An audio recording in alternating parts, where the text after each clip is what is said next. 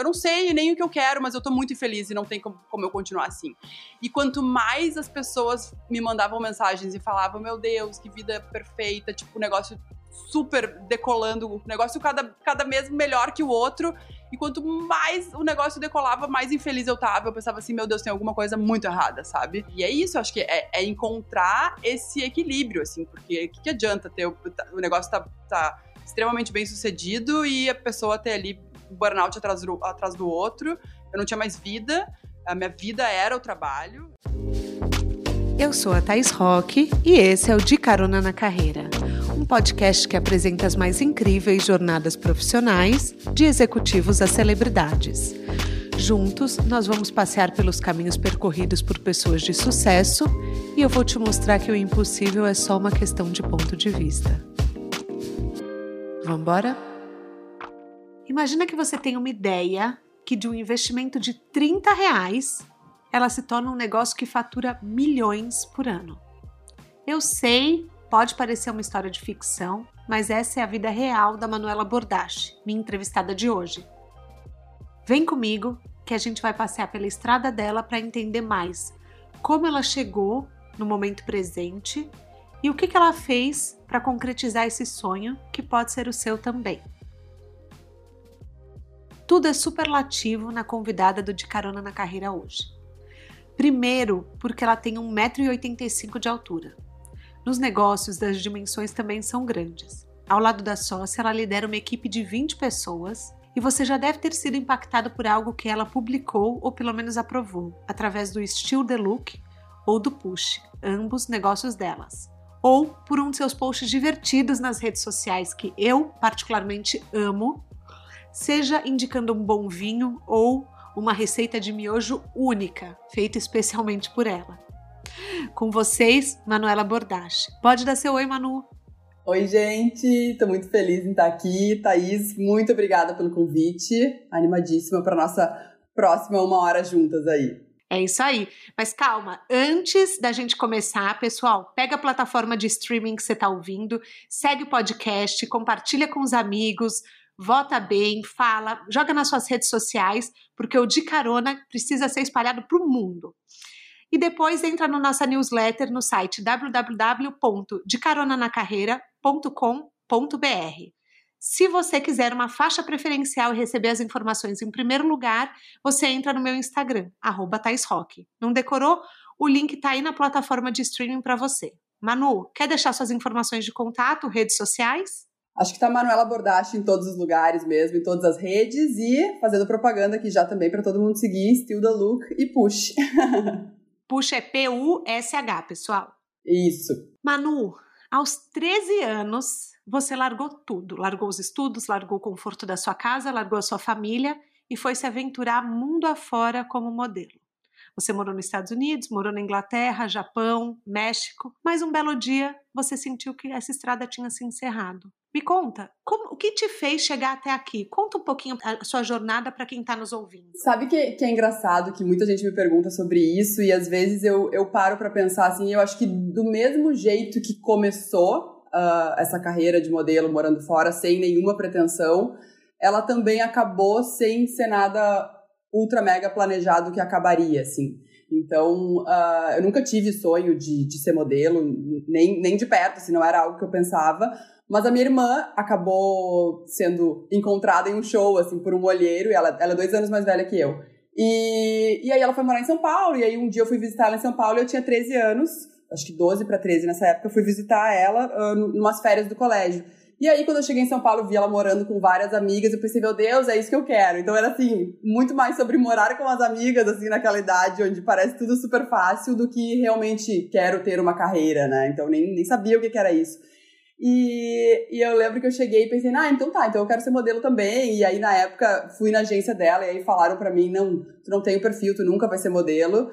E acho que como uma boa escorpiana, né, a gente não aceita o um não como resposta. aí eu pensei, não, então é não, então agora é que eu vou. E eu tava cursando. Nossa, eu nunca soube disso, sério? Muito! E, e aí eu tava na época Uh, tinha 13 anos, tava cursando a oitava série. Daí eu pensei, não, então tá, então agora. E eu me lembro que tinha falado na época que eu tinha que emagrecer, enfim, daí voltei. Eu, não, então tá, então agora eu vou emagrecer, aí eu vou virar modelo. Virou assim, tipo, é o meu foco no momento.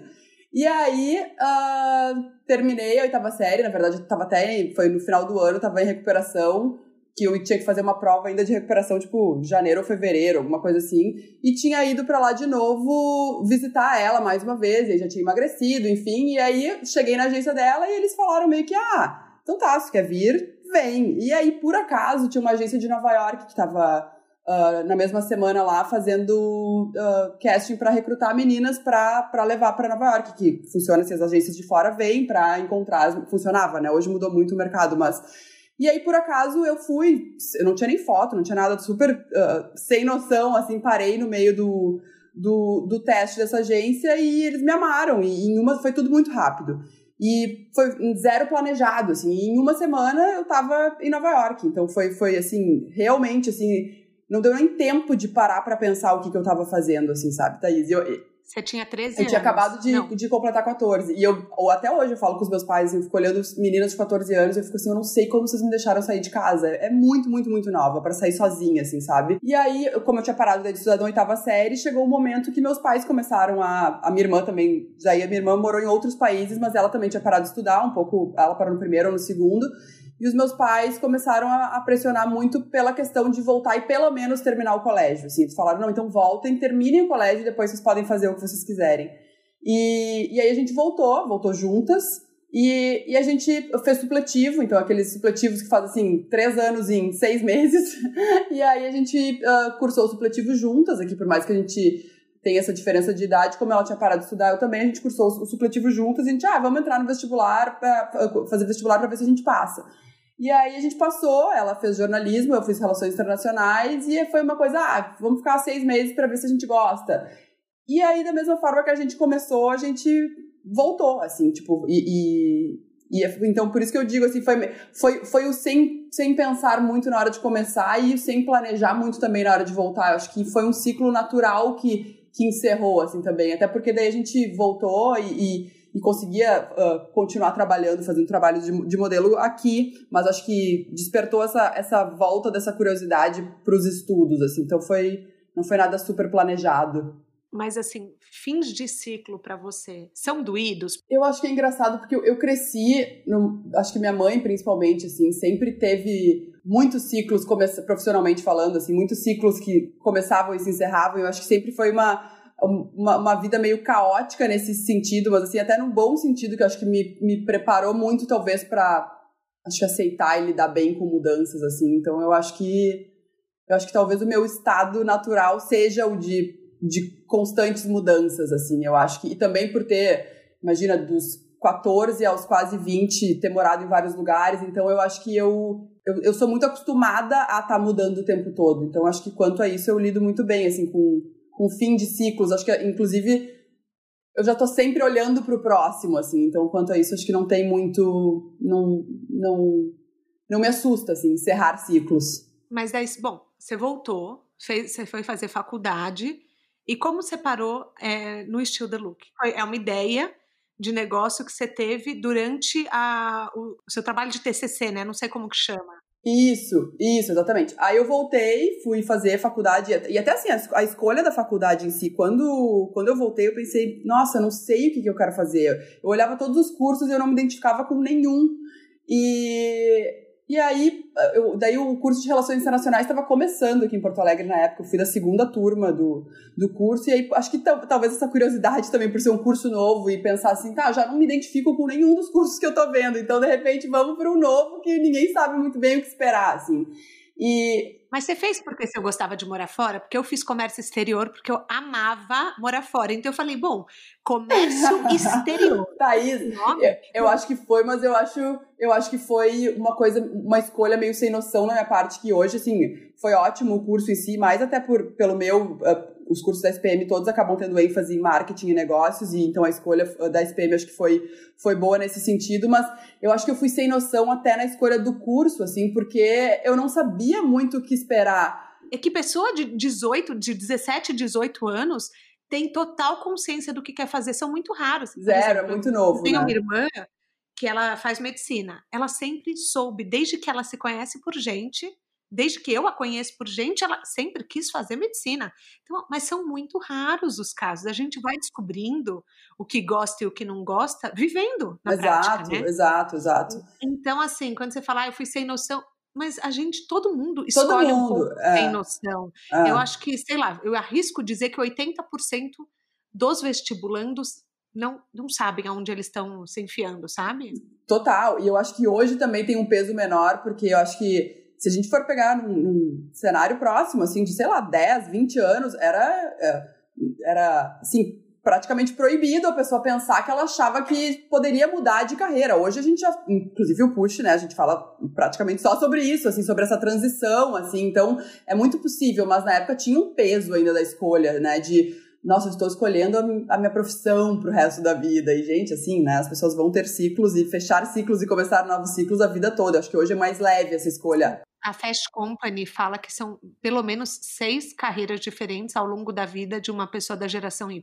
exato. Então, é assim, eu acho que, né, tem, tem esse. Acho que esse, esse, esse peso é menor hoje. Na época escolhi o curso sem nenhuma, ah, nenhum motivo específico, mais assim por eliminação de não me identificar com, com nenhum outro.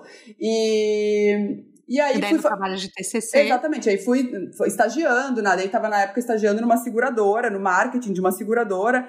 E comecei a fazer o TCC, e na época, até assim, quando eu fui fazer o TCC, uh, era durante um ano, eu até comecei a fazer sobre política, porque eu pensava assim, nossa, tem que fazer alguma coisa que tenha a ver com a minha faculdade. E a Faculdade de Relações Internacionais é muito sobre também diplomacia, enfim.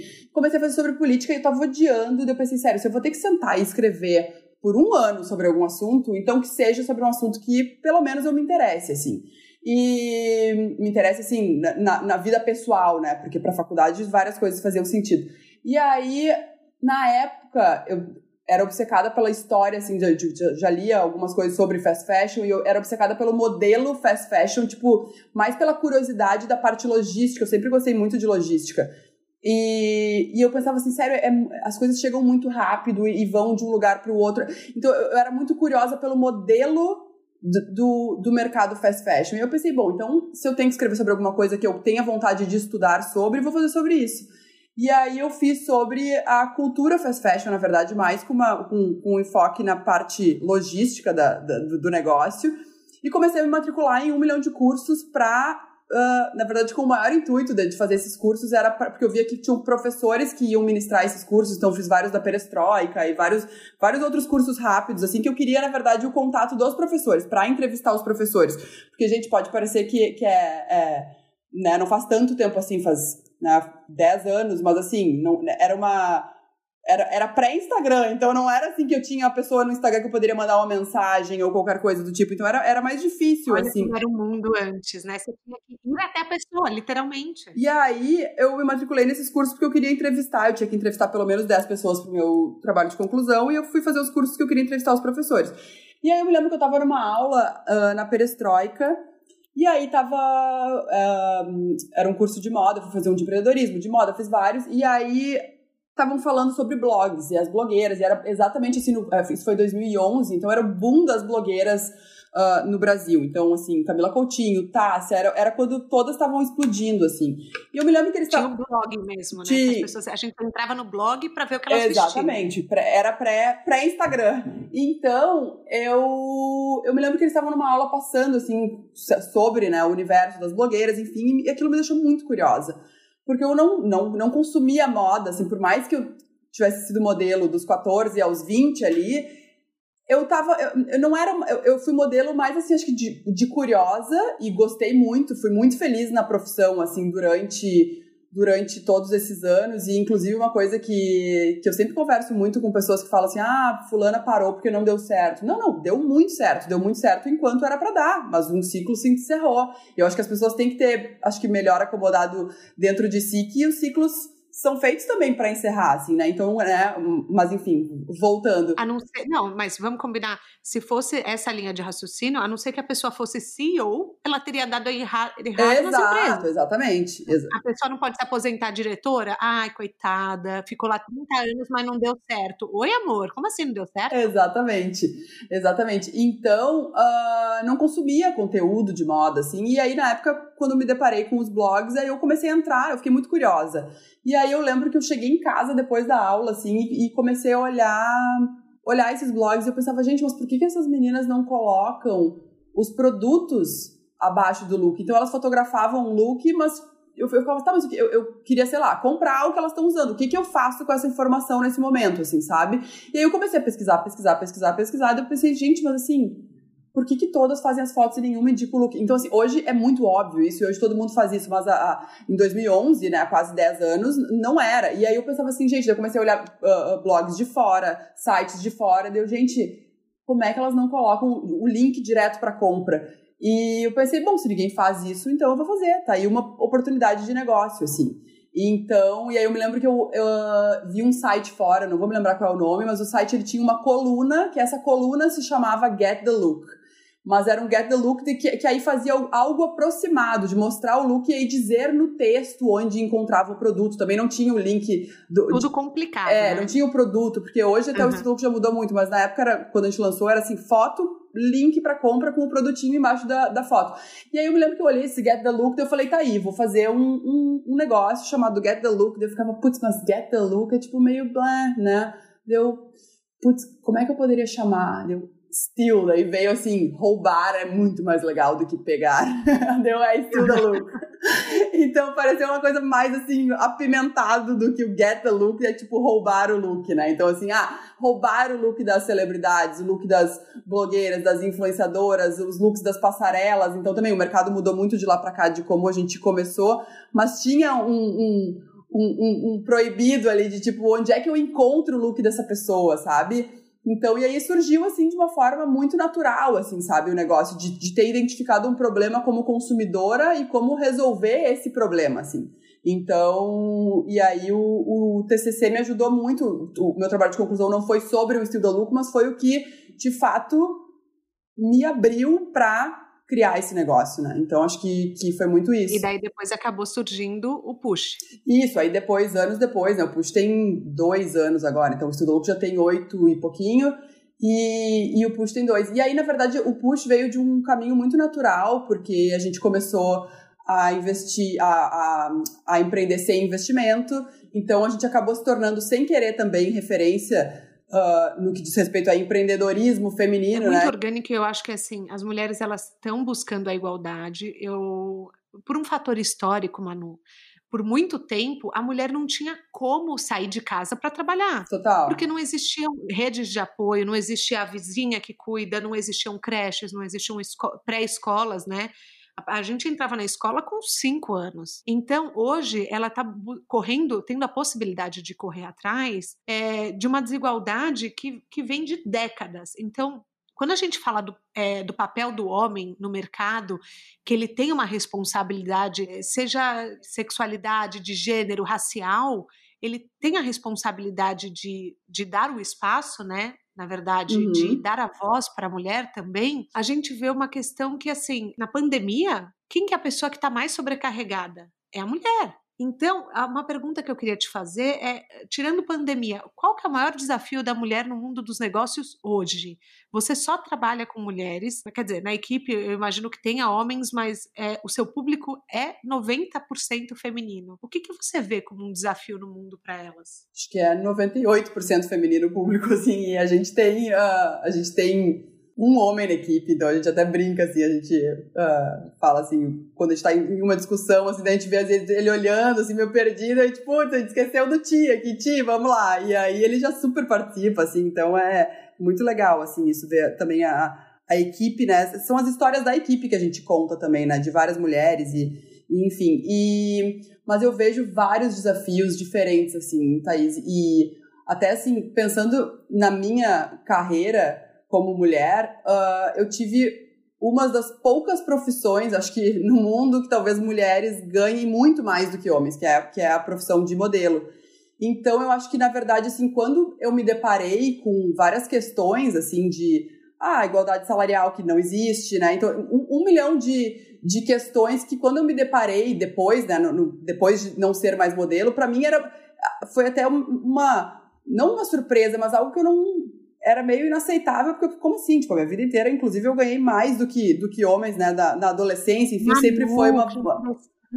Isso. É, e, e, aí eu acho que eu não, eu não, eu não parava muito para pensar sobre isso, porque para mim nunca foi uma questão. Então, uh, e aí quando eu comecei a escutar todas essas histórias e pensar, gente, não, eu, eu, eu amaria que todo mundo tivesse tido a mesma experiência que eu tive, onde num, num, universo profissional onde isso não era uma questão, assim, sabe? Então, uh, hoje o que eu vejo pelo de todas as histórias do the Look, do Push, de todas as mulheres que já passaram para falar nos eventos do Push, eu acho que tem várias questões muito urgentes que, que precisam ser tratadas, mas a que eu tenho mais visto, assim, é, principalmente agora, é, lógico que a gente vai falar no, momento de pandemia, então não sei quantas pessoas vão estar, estar escutando isso, pode já, pode já ter passado, esperamos que sim, mas Uh, o que eu vejo de mais urgente hoje, Thaís, até acompanhando a tua história, minha irmã, que eu sou muito, muito próxima e tem duas bebês em casa, então eu acho que hoje o maior desafio que eu vejo, apesar de não ser mãe, é a questão da maternidade e, e a carreira, né? Então, assim, é uma, é, é uma pauta que a gente tem trazido muito pro Push,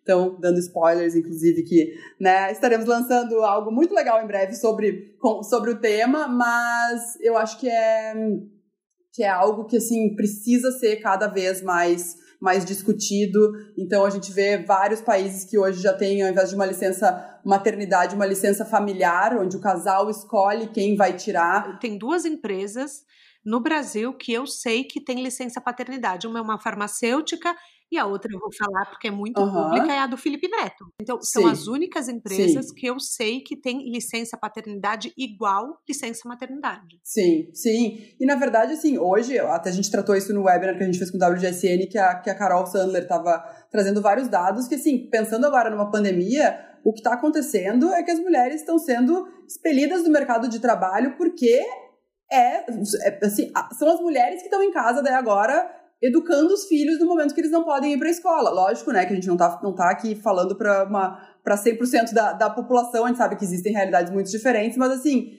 então é muito necessário essa pauta da maternidade e carreira, de como conciliar, de saber que sim, a pessoa vai ter que sair talvez no meio do dia para levar o filho no médico e como a gente precisa trazer também o homem para a conversa, porque por que que essa pauta, por que que tem que ser a mãe que tem que fazer isso? Por que que não não é mais dividido entre o casal e lógico, daí também cada casal tem a sua a sua combinação, a exato, a sua dinâmica. Eu acho que não é, não, não cabe a nós a gente julgar, mas eu acho que, que, que tem que trazer essa pauta para discussão, né? Eu arrisco dizer, tá?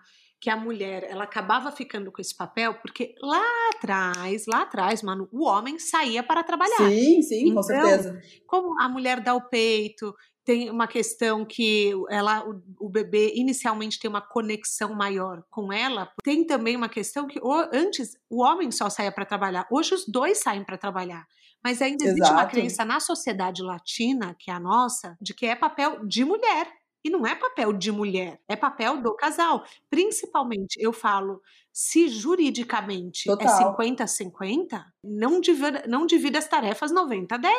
É ainda um ponto muito delicado, porque as mulheres, é, algumas mulheres é, acabam se sobrecarregando, foi o que você falou a, é, a gente está tendo que sentar com os nossos filhos para ensinar a ler, ensinar multiplicação, divisão. É, então, vem o convite também, só que as empresas elas não estão acostumadas na pandemia, elas estão percebendo que a mulher está menos disponível, mas o homem continua disponível igual. Então, assim, ah, ela muitas vezes ela tem que parar duas horas do dia dela para ir lá e ensinar o filho a estudar. Então, a, empre a empresa ajuda? Uhum. A empresa não ajuda? Como que é isso? E como que a empresa lida com o funcionário homem que tem filho? Elas Exato. fazem o convite também? Existe a conscientização do tipo, olha para o lado, olha para sua casa, como que tá. Claro, a gente está falando de um berço de privilégios, Manu. Tem, tem pessoas assim que não tem nem a possibilidade de fazer uma quarentena. Mas se a pessoa tem, os homens que estão nos ouvindo, veja se a sua esposa precisa de ajuda, se a sua companheira ela está conseguindo dar conta de tudo. Oferece para lavar a louça, para limpar o banheiro enquanto ela educa, não é ajuda, né? Não, exato. E, e, e, até mesmo, Thaís, a gente estava conversando esses dias, né? Até mesmo o termo ajuda, né? Então, assim, não, não é ajuda, né? Então, é, é, é assim, é o filho é dos dois. Então, eu acho que essa é uma pauta que a gente está tratando muito no push agora. Eu acho que principal para tudo, é, é, diálogo. Então, é, é, abrir a conversa, abrir o canal ali para a gente falar mais com as mulheres, com as empresas, para realmente entender onde estão as dores, onde estão as oportunidades e, e realmente, assim, trazer a pauta né, para que isso seja cada vez mais conversado.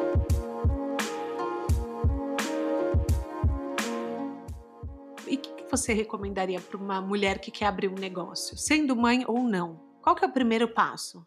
Eu fico pensando muito na, na minha trajetória, né? Que eu acho que é o que eu posso dar como dica, pensando no que eu vivi, é começar, porque eu acho que se a gente começa a pensar muito sobre tudo, a gente paralisa. Então eu acho que assim, é, a gente não pode olhar como se fosse uma, uma, uma, grande escadaria e olhar o topo e pensar, nossa, tá muito distante. Então vai degrau a degrau. Então eu acho que indo aos poucos, mas o que eu. É que eu acho que pensando assim, o, o Still the Look, a ideia do Still the Look nasceu ali dentro da, da perestroika, que o lema é vai lá e faz. Então eu acho que eu. Eu não sei, eu sou muito isso também. Então eu tenho, eu tenho, acho que esse mantra pra vida, assim, vai lá e faz. Então, eu quero começar um negócio, começa, sabe? Do jeito que der, como der, começa um negócio óbvio. Às vezes tem ideias que, que, que não tem como começar assim da noite pro dia, mas eu acho que, e, e de repente, ou entrar nesse mercado. Esses dias eu tava ouvindo um, um podcast até da, sobre a história do Shake Shack, que o fundador tava falando muito isso. Ele viu que ele queria trabalhar com restaurantes. É muito bom. E ele queria ah, trabalhar com restaurantes, também. então ele começou como assistente de, de garçom dentro de um outro restaurante. Então, eu acho que é muito isso, assim, é estar em movimento. Então, acho que a minha dica para qualquer coisa na vida é. Porque eu vejo muito hoje várias meninas que, ah, eu quero empreender, mas eu tô pensando no quê? Ah, não, não, não pensa, vai, sabe? Pega um emprego, pega, começa por onde der e já pensando na, na área que gostaria de atuar, porque às vezes até para entender se aquela área realmente é a área que que, não, e não é queira começar sendo CEO, né, amor? Exato, Começa. Não, isso aí Gente, é vai, total. É, seja assistente, é. seja ajudante, faz de graça, serve café. Se você serve café na, numa reunião que tem só os experts, você está ouvindo tudo que eles estão falando. Não existe trabalho pequeno, não existe, é, ah, isso aqui é, ah, não, mas eu já estou num nível mais sênior. Não, você não está, você está no nível de aprendizado, você está começando um negócio novo. E tudo bem. Uma vez você falou assim, o que mais vale? 1% de um projeto ou 100% de uma ideia na gaveta. Muito empreendedor Sim, tem medo não. de contar suas ideias, Manu. Me explica um pouco sobre essa sua linha de raciocínio. Na verdade, eu me lembro que a gente teve já vários sócios nessa trajetória do Estuda Look e eu, eu, se eu não me engano, foi um dos nossos primeiros sócios que falava isso e virou meio que um mantra, assim, meu e da Cata, que, que é, é muito o que a gente acredita, assim. O que que vale, sabe? Vale ter 1% de um negócio mega bem sucedido, ter lá 100% da minha ideia guardada na gaveta que ninguém vai saber ninguém vai saber, daqui a pouco alguém foi lá e fez a ideia antes de ti. Então, assim, essa coisa, eu, te, eu, eu penso muito o contrário, né? Do que todo mundo fala, ah, não conte suas ideias para ninguém. Nossa, eu conto tudo para todo mundo, porque daqui a pouco tu não sabe se a pessoa não tem uma ideia muito similar e que vocês vão se juntar e fazer de, das duas ideias uma ideia melhor ainda. Então, eu acho que, enfim, já aconteceram tantas histórias incríveis, assim, de eu falar coisas que eu pensava e encontrar pessoas que pensavam parecido. Eu acho que é, é, eu acho que é muito isso, assim, é, é jogar para o universo, assim que o universo devolve. Mas quando você, por exemplo, quando você começou o seu negócio, o que, que te atraía? O que, que você gostava de fazer? Porque eu não imagino que fosse assim, ah, eu quero ser líder, eu quero ter muitos funcionários. O que, que te levou a fazer uma escolha, a ir por aquele caminho? Eu já entendi que assim, ah, você viu uma possibilidade de que as pessoas não, não tinham acesso aos conteúdos fornecidos, elas não tinham como criar os próprios mas era a parte criativa, era a parte de dar acesso ao que as pessoas normalmente não saberiam, era o poder da informação. O que, que te levava a, a, se motivar a sair da cama todo dia? Eu amo criar negócios. E, eu, e assim, por criar negócios pode ser, e, e, a gente tem falado muito sobre isso no Push também, né? De fomentar não só o empreendedorismo, mas o intraempreendedorismo, né? Que é o, o, o empreender porta para dentro, ali dentro das empresas, porque eu acho que isso também hoje está muito glamourizado. Ah, vou sair, vou largar tudo para empreender. Tá, começa empreendendo dentro da própria empresa. Então, eu, eu amo criar negócios que podem ser produtos para dentro de onde eu, eu tô. Então, eu amo criar. Uh, novas coisas para o Estuda Look, novas coisas para o Push, pensar em novos projetos, pensar em um podcast, pensar em um evento, pensar em um webinar. Então, isso é o que me move, assim. Então, eu, eu, quando eu, lógico, como eu nunca tinha tido um negócio, quando quando veio a ideia do Estudo Look, eu me animava muito a ideia de criar algo. E eu acho que aí, no momento que eu vi o, o quão legal é, assim, fazer esse negócio decolar, eu acho que é, é, é uma adrenalina também que, que depois é meio que um caminho sem volta, assim, de estar tá querendo sempre criar, e, e, é o que eu amo, sabe? É o que eu amo fazer. Então, eu, eu vejo que quando eu não tô fazendo isso, são os momentos que eu me pergunto, tá, eu acho que agora eu, eu preciso criar algo diferente pro meu próprio, reinventar o meu próprio negócio, talvez, para para seguir em movimento, assim. Então, eu acho que isso é o que mais me atrai. Não era Uh, até engraçado, porque é óbvio que quando, quando eu comecei uma empresa, uh, e, e, éramos só os sócios na época, eu pensava, nossa, não, não vejo a hora de poder ter um time gigante, poder ter isso, poder ter aquilo. E hoje, quanto mais gente, mais me assusta de pensar acho que quanto mais enxuto, melhor o negócio, assim, porque a gente tem uma ilusão de que quanto mais gente, maior o negócio, quanto mais gente, mais trabalho. Posso falar? Kylie Skin tem sete funcionários. O Instagram, quando foi vendido, tinha 12. A gente vê grandes empresas com pouquíssimos funcionários, né? Então acho que fica essa ilusão, que eu acho que hoje não tem, não tem mais tanto, acho que, né, é uma coisa mais antiga, assim, de tipo, ah, quero ter um super escritório com, né, com milhares de funcionários. Eu acho que hoje é, são, são realidades muito diferentes. Mas é, você acha que hoje sobra tempo para você? É, eu imagino que seja desafiador liderar e criar. Dá para fazer esse equilíbrio? Ah, é o que eu mais sofro, sabe bem? porque, porque criar é o que me alimenta, mas ao mesmo tempo, quando eu vejo, eu tô engolida pela operação, assim. Então, e, e e muitas vezes eu via, tá, então assim, acabei de trabalhar ali 12 horas, então agora eu vou trabalhar no que eu amo. E que aí eu me lembro que, enfim, né, já, já tive mil problemas, que aí todo mundo vem, pessoas à minha volta, familiares, e assim, tu precisa parar de trabalhar. E ao mesmo tempo, e, e eu me lembro que eu, eu, eu, ficava pensando, tá, eu preciso ter um hobby, então, né? Eu preciso achar um hobby. Não, não tenho hobby, eu amo trabalhar, meu hobby é trabalhar. Mas ao mesmo tempo, putz, meu hobby não pode ser trabalhar. Mas então, assim, essa parte do trabalho, a parte criativa, é o que eu amo. E daí, para mim, isso, eu, e eu acho que quando se empreende, essa, se confunde muito, né? O que, o que, que é. Uh, uh, trabalho, o que, que não é, porque a gente é um só, não tem como dividir, assim, o que, que é Manu pessoa jurídica, o que, que é Manu pessoa física, as coisas se confundem, é, é não existe, é o que se ama. Não, não existe mais isso. Não existe mais pessoa física e jurídica. É, é aquela coisa, o seu trabalho vem das suas experiências pessoais.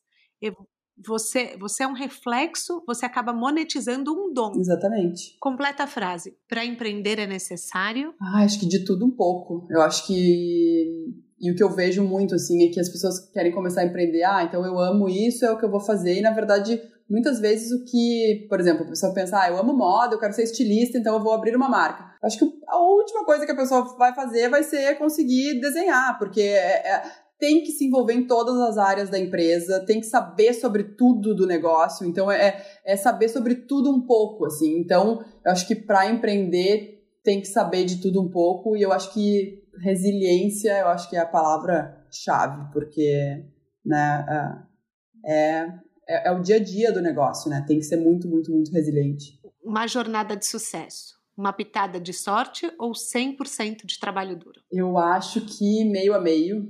Eu acho que quando a sorte encontra né, esse, esse preparo, é que aí eu acho que é uma, uma combinação imbatível, porque eu acho que nada é 100% sorte e também nada é 100% preparo. E eu acho que aí quando eu falo sorte também, lógico, a gente está falando sobre privilégios, a gente está falando sobre uh, muitas coisas, né? Então eu acho que, que, é, que é, esses dias eu estava até uh, ouvindo um podcast também que, que, que, fizeram uma pergunta parecida que, ah, o quanto tu acha que foi uh, privilégio, o quanto tu acha que foi talento, e eu fiquei refletindo muito sobre isso, assim, porque é um privilégio ter acesso, ter acesso à educação, então a gente está falando, assim, hoje, falando para o Brasil, um país que é completamente desigual. Então, só de ter acessos que a gente sabe que a gente teve à educação, a fazer uma faculdade. Então, isso já, já, já é muita sorte, exato. Então, eu acho que é, é. Mas, ao mesmo tempo, a sorte não faz nada se a pessoa estiver lá sentada esperando. Então, eu acho que é, uma, é a é combinação né, da, da sorte e do trabalho duro. Eu tenho a impressão, Manu, que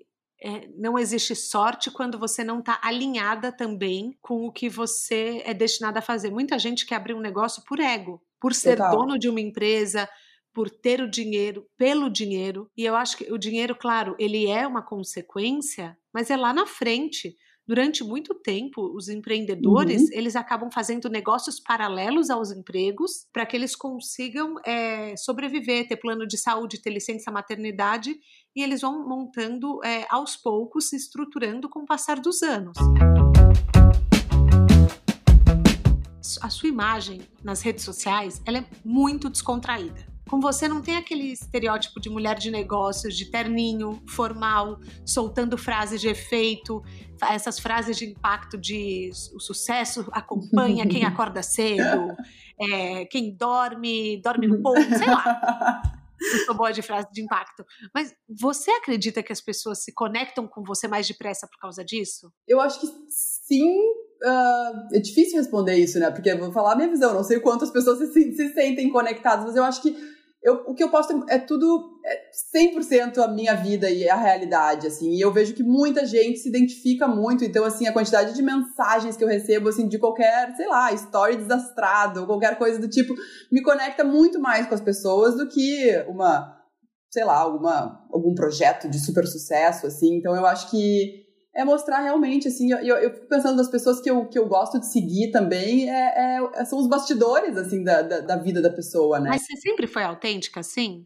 Eu acho que eu, eu sempre fui isso, assim, eu não sei se é outra coisa, assim, então eu acho que é, é eu não sei se é autenticidade, o que que é, acho que... É maravilhoso, Manu, só que você tem que, você tem que concordar que a gente está falando de um mundo que vende a imagem. Então é muito, é, é muito prazeroso, mas é muito raro quando você vê alguém 100% de verdade nas redes sociais. Então, eu Sim. amo quando você posta assim a meia para dentro, a calça de moletom para dentro da meia. Eu falo, sou eu, gente, eu faço isso.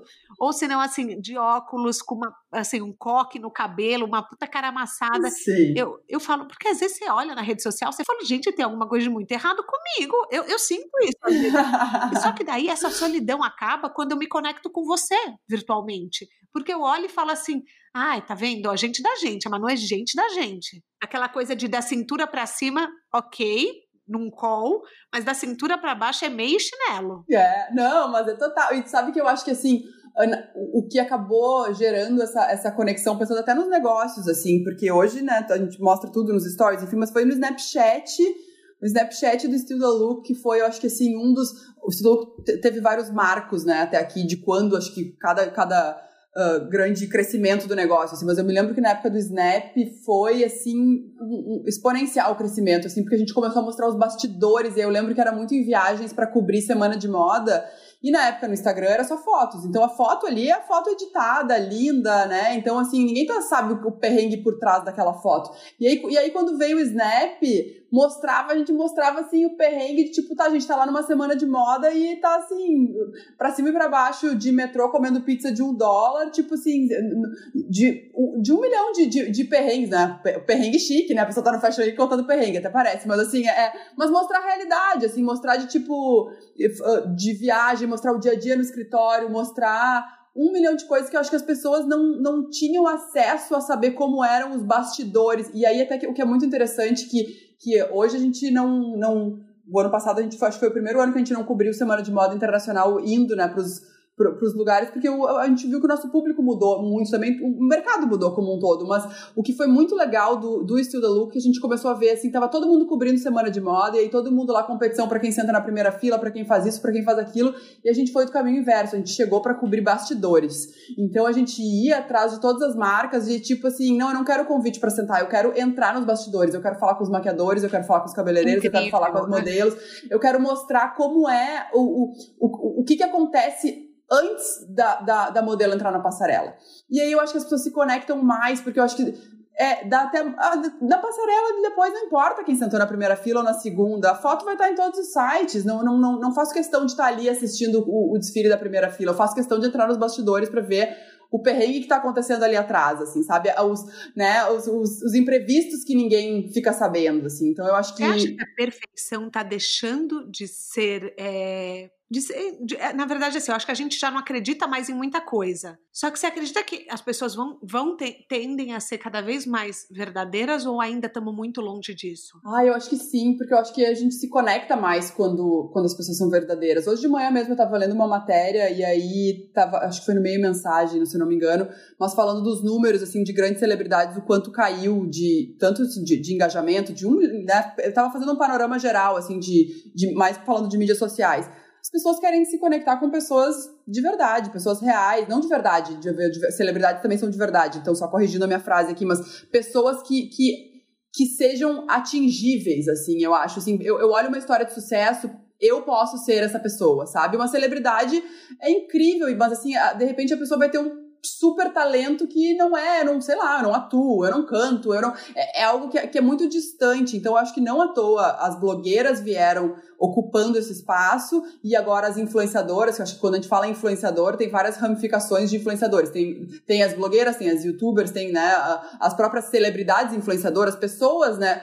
TikTokers, é, tem tudo. Então, eu acho que é muito mais. É, é a vida real, né? Acho que são os bastidores. Não à toa a gente vai for, né, fazer um paralelo aí com o que é o Big Brother. São, são, são vidas de, de pessoas reais ali, monitoradas 24 horas por dia. Por que, que é tão legal? Porque se conecta com a besteira que fala, com, né, com tudo. É aquela coisa, você fala, gente, eu também penso isso. Nossa, então você não é tão diferente de mim. Foi o que eu te falei. Eu olho e falo, não, então tá todo mundo aqui mais ou menos igual nos bastidores, sabe? Exatamente. Mas quando a pessoa, assim, a gente vive numa era de sucessos instantâneos. Isso acaba criando a impressão de que é fácil decolar uhum. como influenciador. Como administrar essa expectativa? Sim. Você que trabalha com conteúdo, você que assim lida diretamente é, negociando ou assistindo, o que, que você acha para quem quer decolar como influenciador? O que, que você recomenda?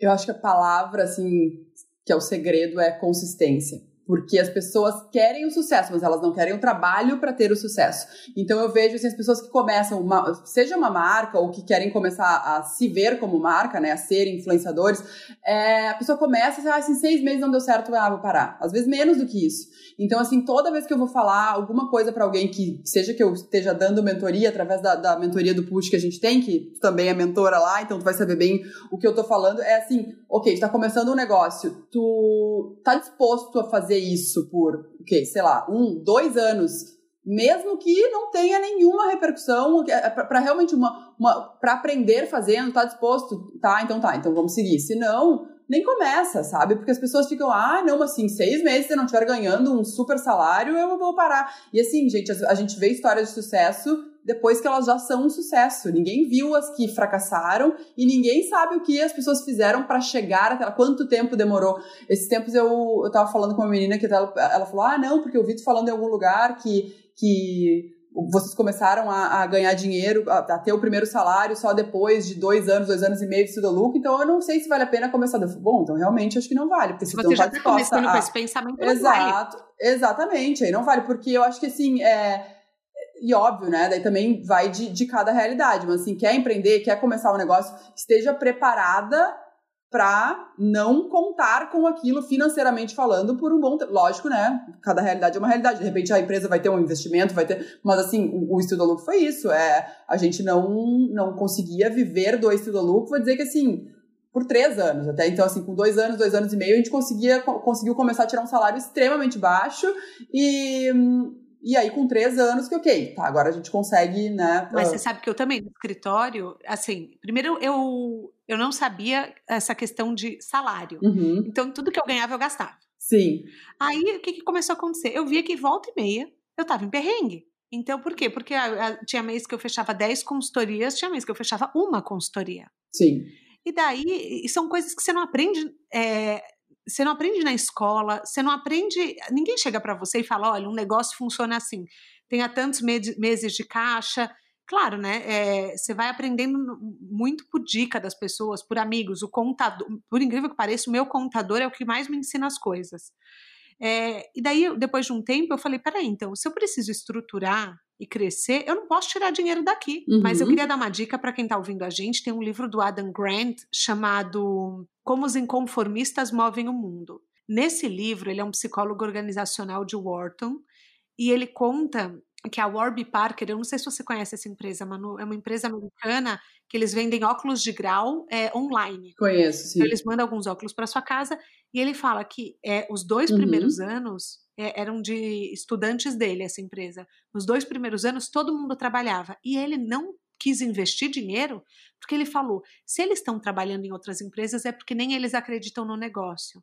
E aí ele conta que foi o pior investimento da carreira dele, uhum. não ter investido, a pior decisão financeira não ter investido, porque ele fala, como todo mundo tinha uma outra fonte de renda, eles puderam dedicar meses e meses e meses desenhando, prototipando, fazendo teste com outros estudantes. Em seis semanas, a empresa esgotou o estoque de um ano. Eu acho que eu assisti o TED dele, porque ele fala que, ele, é, que é o maior arrependimento dele não ter investido. mas não, é isso. uma dor tremenda, é, né? Exatamente. mas é... Abre o livro dele contando essa história. Uhum. Então, assim, é, é muito isso. É, foi o que você falou. É, foi consistência a palavra que você usou. É isso. Você acha que perfeito. Então, faça todos os dias, mesmo que você ache que ninguém tá vendo. Alguém tá vendo. E eu acho que uma coisa também, né? Porque que é isso. A gente, é possível começar um negócio estando em outro ainda, porque eu acho que não tem que ter aquela ideia, ah, vou jogar tudo pro alto para eu empreender. Calma, começa. Não uh, faça isso, gente. Começa junto. Porém, o que eu acho que as pessoas têm que entender também é que assim, então tenha uma jornada dupla. Não vai empreender nas horas livres. Porque senão a hora livre é a hora que tu vai querer fazer outra coisa, a hora que tu tá cansado. Então, assim, é, o quanto você tá disposto a realmente ter uma jornada dupla. Ok, sair aqui do meu trabalho uh, formal, o que paga as minhas contas, então que eu já decidi que é o que eu não quero, mas que eu ainda preciso. E agora começa a minha nova jornada da empresa que eu quero fazer. E, e assim, por quanto tempo você está disposto a passar por isso também, né? E aprenda então, a lidar com os nãos, né, Manu? Exato. E muitos para sempre. Como transformar um não em um sim? Até quando insistir e falar isso aqui não, mesmo assim eu vou mudar esse mindset, eu vou mudar esse cenário? Ah, eu acho que quando você acredita muito em alguma coisa, a gente assim, a gente tem discussões e reuniões de pauta semanalmente no Estudo Look, que às vezes todo mundo traz ideias, e muitas vezes eu trago ideias e todo mundo, ah, não acho uma boa. Então, se é ok, se eu acho que assim, ah, trouxe uma ideia por trazer, eu acho que desapega. Mas se é uma coisa que eu acredito muito, aí eu, assim, eu, porque não é, por mais que assim, eu não, eu não quero impor uma ideia, eu quero que o time todo esteja, né, acreditando na mesma uhum. ideia. Então, assim, eu, é, eu acho que aí quando assim, se acredita muito numa coisa, daí acho que vai, realmente luta por aquilo. Mas eu acho que se não, também acho que eu tenho esse desapego, assim, acho que a carreira de, como modelo me, me, ajudou muito nisso, porque, assim, é 99% de nãos para um sim.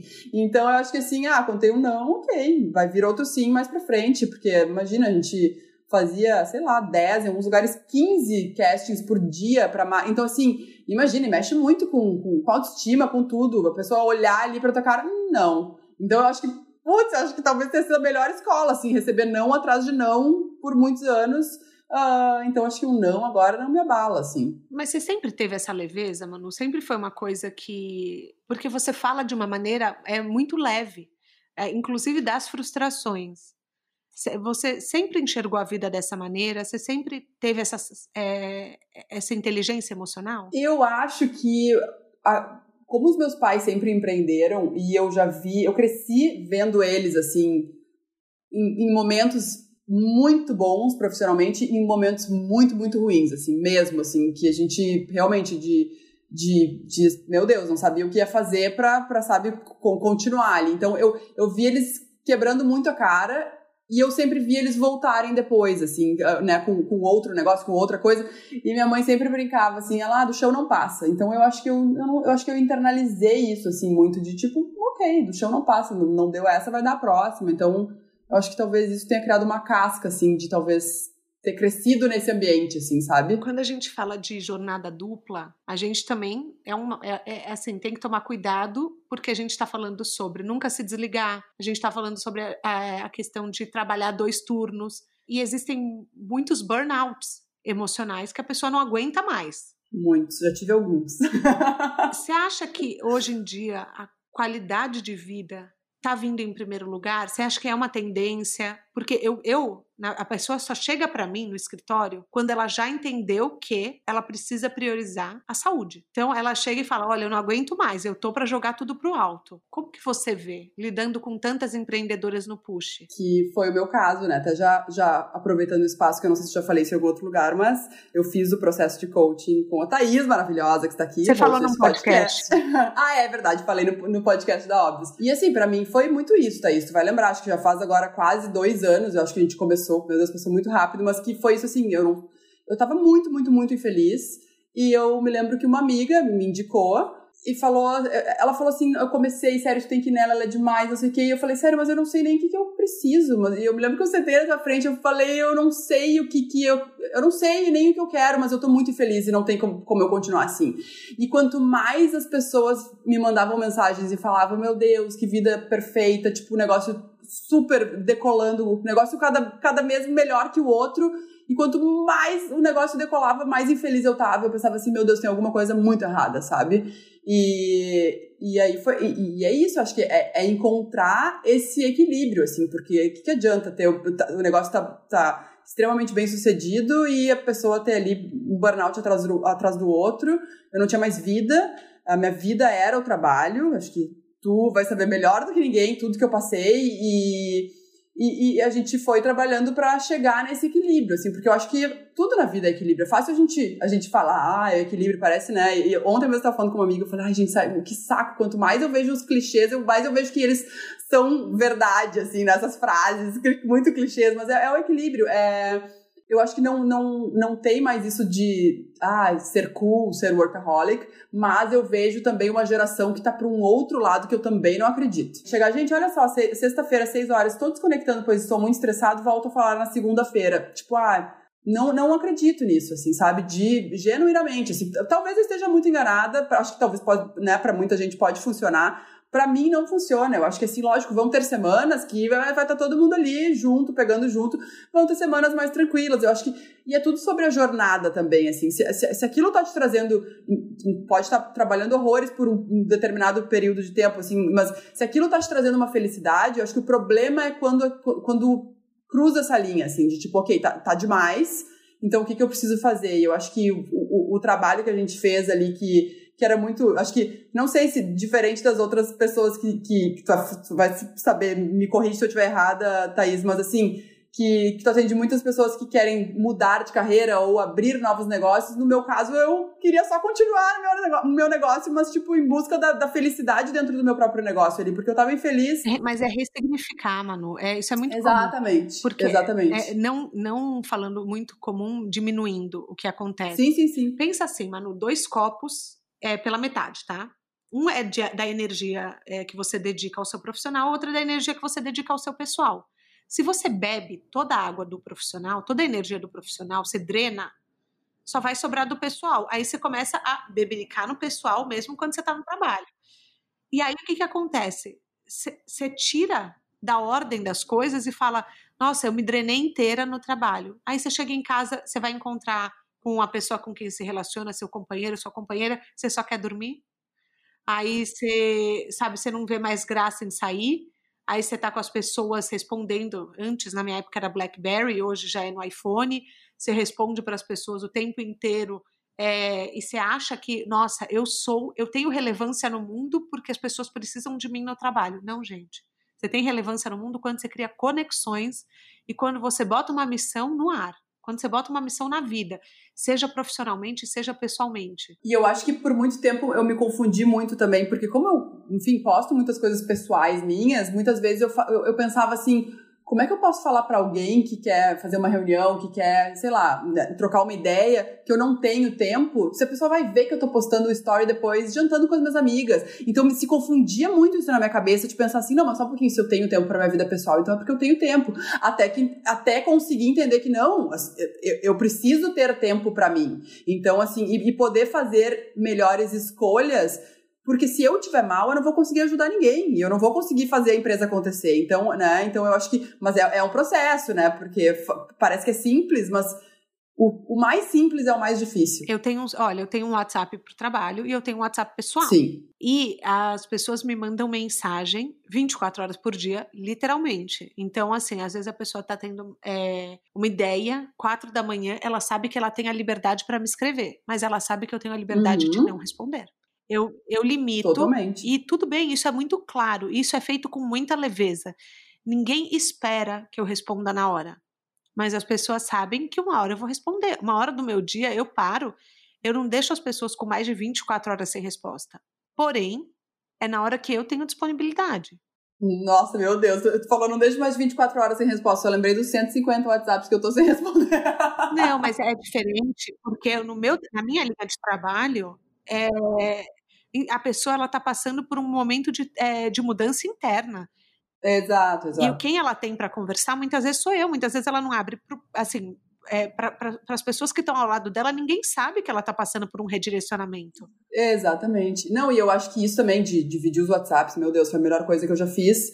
E porque eu ficava pensando assim, eu sei que as pessoas sabem que eu não sou obrigada a responder às 11 da noite. Porém, muitas vezes eu estava lá falando com alguma amiga, entra uma mensagem de um cliente não importa que eu não vá responder ele na hora, eu já vi a mensagem e aí eu já vou dormir pensando naquilo e acordar pensando naquilo. Então hoje, assim, eu, por um tempo eu consegui fazer isso de parar de ver determinado horário e voltar a ver no outro dia de manhã. Hoje eu tem fases, né? Então hoje eu realmente não tô conseguindo mais. Eu, eu acabo vendo até muito tarde o WhatsApp mesmo, ou profissional, mas pelo menos assim, se em algum momento eu tô ali falando em grupo de amigas, não tá, porque eu não tenho notificação, não tá entrando mensagens de trabalho enquanto eu tô falando com alguém, né? Alguma amiga, com a minha família, enfim. Então isso já me ajudou muito, pode parecer muito bobo, mas assim, foi assim, muito, muito significativo, total. Não, é, é, de mudar a vida. Fica a dica.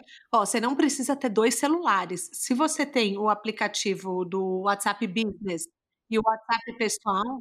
Exato. E foi quando eu fiz essa descoberta, foi assim, mudou, porque assim, é ter dois WhatsApps no mesmo telefone. Porque eu pensava assim, aí ah, eu vou ter dois telefones, vai me irritar ainda mais. E aí, quando eu descobri que dava para baixar o WhatsApp Business, e aí tem que ter só outro número, mas enfim, dá para fazer os dois no mesmo telefone. É, exatamente. exatamente. Eu tenho. O meu pessoal é um pré-pago ali, 10 reais por mês, só, só pra usar o WhatsApp.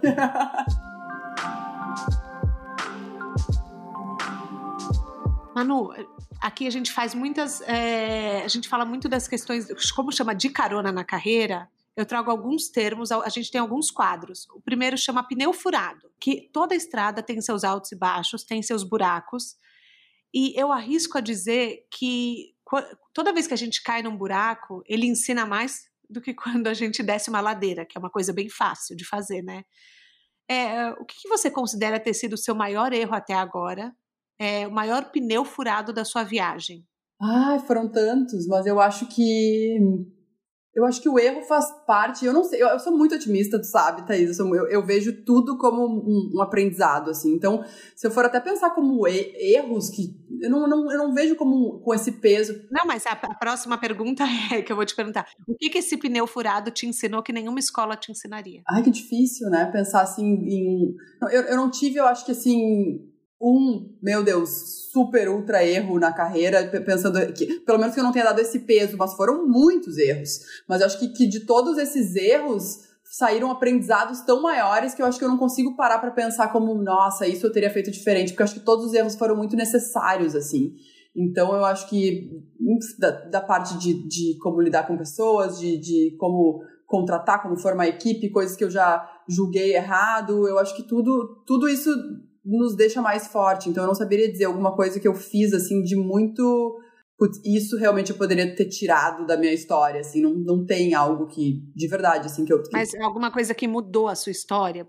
Por, é, vou, vou te falar, um dia eu, eu trabalhava numa consultoria de grande porte e eu atendia à noite, eu, eu fazia uhum. os dois turnos, então eu saía do trabalho às seis horas da tarde, meu primeiro atendimento era das 7 às 8 e meia e depois das 8 e meia às 10 da noite, uhum. todos os dias.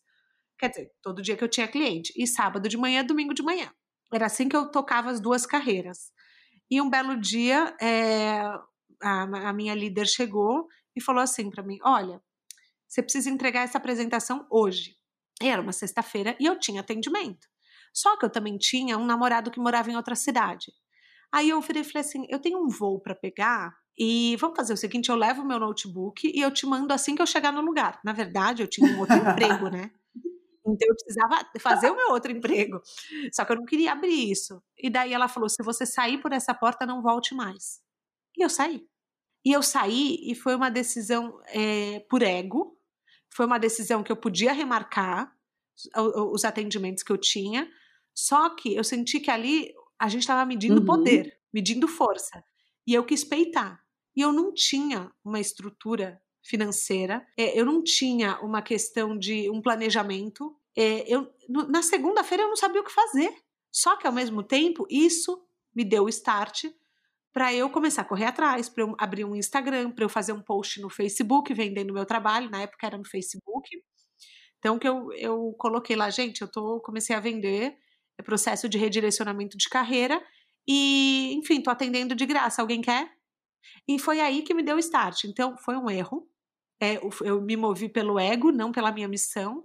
Porém, não sei onde eu estaria se, eu, se ela não tivesse feito Exatamente, isso que, isso que, eu, que eu vejo, assim, acho que tudo isso te traz para algo muito maior, que na hora não faz sentido, mas depois vai fazer. Eu acho que talvez de, de erro, se eu for pensar assim, erro de não ouvir mais, às vezes, um feeling de pensar muito assim, putz, eu quero muito fazer esse projeto, mas aí. Boa essa, boa. É, e, e, não fazer. E aí, quando tu vê, passa um ano, foi lá e alguém fez uma coisa muito genial, que eu fico, sério, eu fui muito trouxa, por que, que eu não fiz isso antes, assim, sabe? Então, eu acho que talvez os maiores erros foram de coisas que eu não tenha feito, ao invés de coisas que eu tenha feito errado. Bom, na sua bagagem, o que, qual é a próxima parada na estrada da sua carreira? Que, que você sonha um dia em realizar? Ai, que difícil, não sei, tanta coisa. Um, ah, eu tenho, eu, eu tenho sonhos diferentes para o Estuda Look, sonhos diferentes para o Push, sonhos diferentes como, como Manu, empreendedora de outros negócios que eu, que eu quero muito ter, mas no momento certo. Mas, mas eu não sei, eu, eu, eu ando, acho que agora mais do que nunca, assim, pensando nesse momento, né, de, que eu acho que tá, é um momento de reflexão para todo mundo que que tá todo mundo redirecionando seus negócios, entendendo tudo que está acontecendo, eu tenho estudado muito, assim, eu, eu, sou uma pessoa muito, muito curiosa. E, e eu não sei, eu tô, eu tô curiosa para saber o que vai acontecer, porque eu acho que a gente a gente fala, né, muita coisa sobre ah, o futuro, quando passar essa pandemia, o que vai acontecer. Eu acho que eu não sei para onde eu vou, mas eu acho que eu tô curiosa para os próximos capítulos. O que, que não pode faltar na bagagem de uma pessoa bem-sucedida? Acho que falando de curiosidade, que eu falei que eu sou muito curiosa, eu acho que não, não falando que, ai meu Deus, como eu sou bem-sucedida, mas eu acho que curiosidade. eu considero você, lembra, para mim sucesso é felicidade na jornada. Se você está aqui, Concordo. eu considero você uma pessoa de sucesso. Ai, que bom, é, querida. Sucesso e... para cada pessoa é uma coisa. Exatamente, mim... exatamente. Acho que a gente tem que redefinir o sucesso também. O que é sucesso para cada, cada um. Mas eu acho que curiosidade, eu acho que assim, curiosidade é o que não pode faltar. Porque eu acho que se a, gente, se a pessoa não é curiosa, ela tá fechada um, e ela não vai aprender. Eu acho que curiosidade está muito ligada a aprendizado. Eu acho que cada vez mais a gente precisa aprender a desaprender tudo que a gente sabe e aprender de novo e se for preciso desaprender de novo, né? Porque acho que o que, uhum. o que o que nos trouxe até aqui, o que trouxe qualquer negócio até aqui, não é a mesma coisa que vai fazer nossos negócios seguirem daqui para frente. Então eu acho que é até aqui não te leva até lá. Exatamente. Alguma dica de livro, filme, TED, documentário que mudaram sua vida? Não precisa ser é, sobre trabalho, é, coisas que de alguma maneira moveram a sua história? Ah, eu sou suspeita pra falar, porque eu sou muito fã de podcast, muito, muito, muito. Dá e... dica, dá dica. De... Ah, vou dar várias dicas. E de carona na carreira, na brincadeira. Esse é óbvio, porque eu tô aqui também. E... Mas eu sou... já faz um jabá. Eu, eu amo, tem um, um podcast que eu escuto sempre, que é da NPR, que é How I Built This. Que fala é, sobre bom. histórias de sucesso, assim, e e a trajetória dos empreendedores. Eu sou fissurada por esse podcast, então tem vários. O último que eu, que eu ouvi foi o da história do, do Shake Shack, que eu até comentei aqui mais cedo, mas o do Chipotle é demais. Tem vários, assim, sensacionais que eu, que eu adoro. Amo. É em inglês, é gente. inglês. Esse podcast é 100% em inglês. É. E, te... e algum, algum TED? TED tem.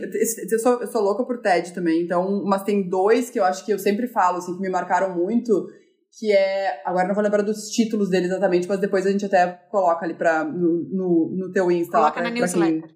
quiser. Isso, boa. O que é do sobre procrastinação, que é um muito bom. Tá. Acho que é dentro, dentro da mente de um procrastinador. E outro que é sensacional, que inclusive eu conheci pelo podcast esse do Chipotle, que o fundador fala, que é o Paradoxo da Escolha. É genial, genial. Mas eu, Maravilhoso. Mas- Esse você me, você me indicou. é muito bom, Esse- é muito bom. Mas eu amo documentário também. E, aí, a- tem duas séries que, do Netflix que eu amo, acho que muita gente ouvindo aqui já vai ter, já vai ter visto, que é o Abstract, que é sensacional, que mostra a, a história de, de, né, de, de vários uh, profissionais incríveis. Tem a do, a do designer da Nike, é sensacional. E eu tem a da pessoa que desenha os palcos do Kanye. Você já viu esse? É demais. Não, é um melhor que o outro, gente. Assim, o- o- obrigatório. O do Instagram é sensacional, o do designer do Instagram é do designer sensacional. do Instagram. Nossa, então desligando é a pr- próxima coisa que você vai fazer hoje, obrigação. É sensacional, sensacional, assim. E, e eu amo Chef's Table, que é engraçado porque quando eu falo para as pessoas, as pessoas ficam, ai, não, mas é de culinária, a gente é zero sobre culinária. É, é o processo criativo dos chefs. Qual o seu capítulo preferido? Ah, eu amo o. Agora vou esquecer o nome dele, mas o da história do chefe de Chicago que teve câncer. É sensacional, a história das pessoas é sensacional. Ai, tem muito, tem muito. O do, o do Atala, o do Atala é demais também, porque eu acho que é muito legal a gente observar também comportamento. Ah, por exemplo, ele falando que, que ele cita no, no, no, no abstract dele, no, desculpa, no chef's table dele, que é Brasil é muito assim sobre mocinho, né? Então, assim, fora a gente vê os chefes são todos mais assim, porra louca, e, e, e ele teve que construir uma imagem, parece que inicialmente, que pro, porque pro Brasil é, é, é o bom moço, assim, tu não pode ser o. o o, não o malvado, mas meio bad boy, assim. Então, é- é- ele trata isso de uma forma muito legal no, no episódio dele. Mas todos, gente, todos são muito incríveis. Olha, duas coisas que eu já estamos acabando, mas duas coisas que eu percebi no do, você tá vendo que cada pessoa absorve uma coisa diferente, né? O do Atala mexe muito comigo, porque no começo ele fala assim: eu tomei um ácido e eu, eu entendi o sentido da Uhum. vida. A minha loucura passou e eu esqueci. E desde então eu venho buscando essa resposta. Nossa, no dia que ele falou isso, eu falei: pronto. Eu- não, eu já chorei, eu já até me emociono. Porque é isso, a gente busca o sentido da vida. E na minha percepção é: você imagina você entender e isso passar pelos seus E dedos. esquecer depois. Isso me é. chama muita atenção. Esquecer. E outra coisa que me marca muito no documentário dele é quando ele fala assim: é, ele falou, olha, eu não queria ser cozinheiro. Ou eu ia ser cozinheiro, ou eu ia ser pintor. Uhum. Então eu falei, ah, vou cozinhar. E daí eu queria ser o melhor. Daí um dia um chefe italiano chega para ele e fala: Alex, você nunca vai ser o melhor chefe de cozinha da Itália, porque você é brasileiro. Então você não tem a nossa história, você não tem o nosso background. Não uma questão é, preconceituosa, mas uma questão de história de vida.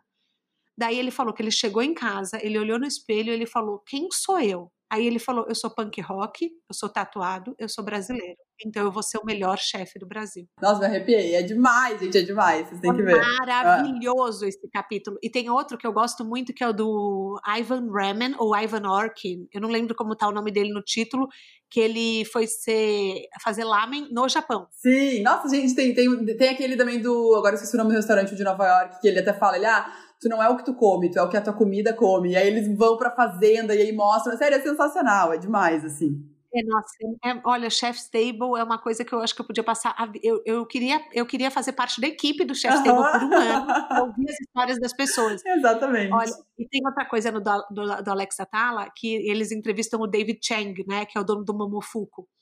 E daí falam pra ele, tipo, fala do Alex. Ele falou, o negócio do Alex é que ele não se importa. He does not give a fuck. Tipo, ele não se importa com nada. E isso é uma, uma questão muito louca, porque é, tanto numa métrica social, que é o que a gente estava falando da perfeição, é muito incrível quando uma pessoa se desconecta ao ponto de só viver para ela, para ela, para as pessoas que a cercam, né? E aí eu acho que é o mais genial, porque daí a pessoa é muito, muito autêntica. Porque ele tá fazendo o que importa pra ele. Foda-se o resto, assim. Desculpa falar palavrão aqui. Não, mas é, para, pode falar. É muito desprendimento. Então, é, é, é, a missão. É a missão. Quando você, quando você consegue entender e botar o seu ego no lugar dele, Exatamente, acabou. exatamente. Então, olha, Manu, eu queria te agradecer. Foi assim uma hora incrível conversar com você. Na verdade, eu sempre converso, mas eu acho que poder compartilhar também com as pessoas os seus aprendizados, a sua jornada, a sua história, com certeza vai ser muito enriquecedor para as pessoas. Mais uma vez, você quer deixar as suas redes sociais, um contato para que as pessoas possam te encontrar?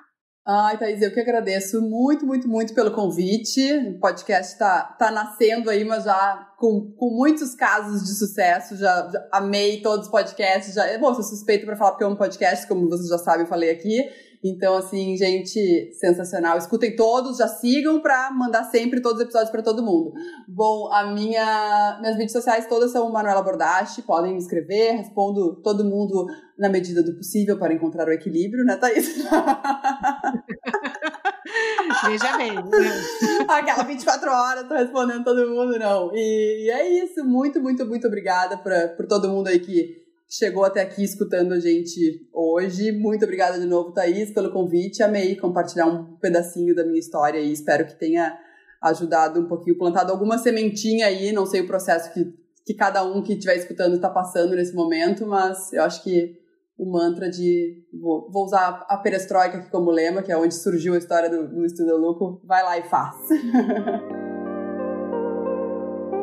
Depois dessa carona, que foi uma aula de empreendedorismo, a gente chega ao nosso destino.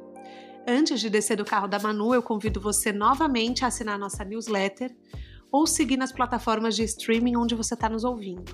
As dicas que a gente falou hoje vão todas para o seu e-mail. É só se inscrever, o link está na bio do meu Instagram, arroba R-O-Q-U-E. A gente volta na próxima semana com mais um De Carona na Carreira. Um beijo grande!